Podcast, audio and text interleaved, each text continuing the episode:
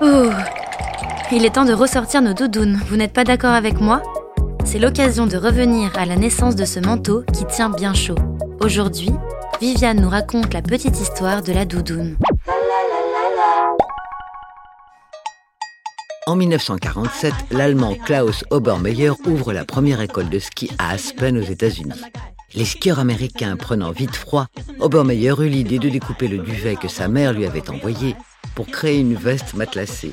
Le succès est immédiat, mais jamais aucun brevet n'a été déposé, hélas. Quelques années plus tard en France, la marque d'équipement de montagne Montclair met au point une veste rembourrée. À l'origine, destinée aux ouvriers des usines pour les protéger du froid, le champion de ski Lionel Terret demande la conception d'une gamme complète de produits. Et voilà que la doudoune naît dans le cœur des Français. Aux Jeux olympiques de Grenoble en 68, Montclair devient fournisseur officiel de l'équipe de France de ski alpin. Quatre ans plus tard, apparaît la véritable première doudoune sous le nom de Népal. Légère, maniable. Sur les pistes, on ne porte désormais plus que ça.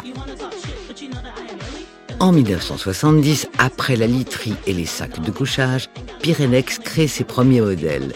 Ce sont avant tout des vêtements techniques conçus pour protéger et isoler dans les conditions les plus extrêmes. À cette époque, les doudounes ne se cantonnent qu'aux pistes de ski et ce, jusque dans les années 2000.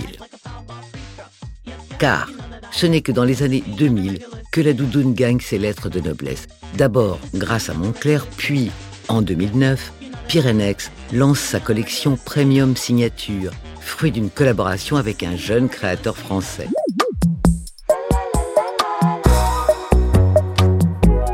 Petite Histoire 2 est un podcast coproduit par TV Only et Initial Studio, adapté du magazine audiovisuel éponyme, produit par TV Only, Jean Monco et Séverin Delpont, imaginé et commenté par Viviane Blassel et écrit par Benjamin Doise sous la direction de Viviane Blassel.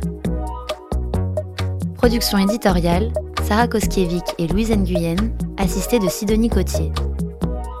Montage et musique, Johanna Lalonde.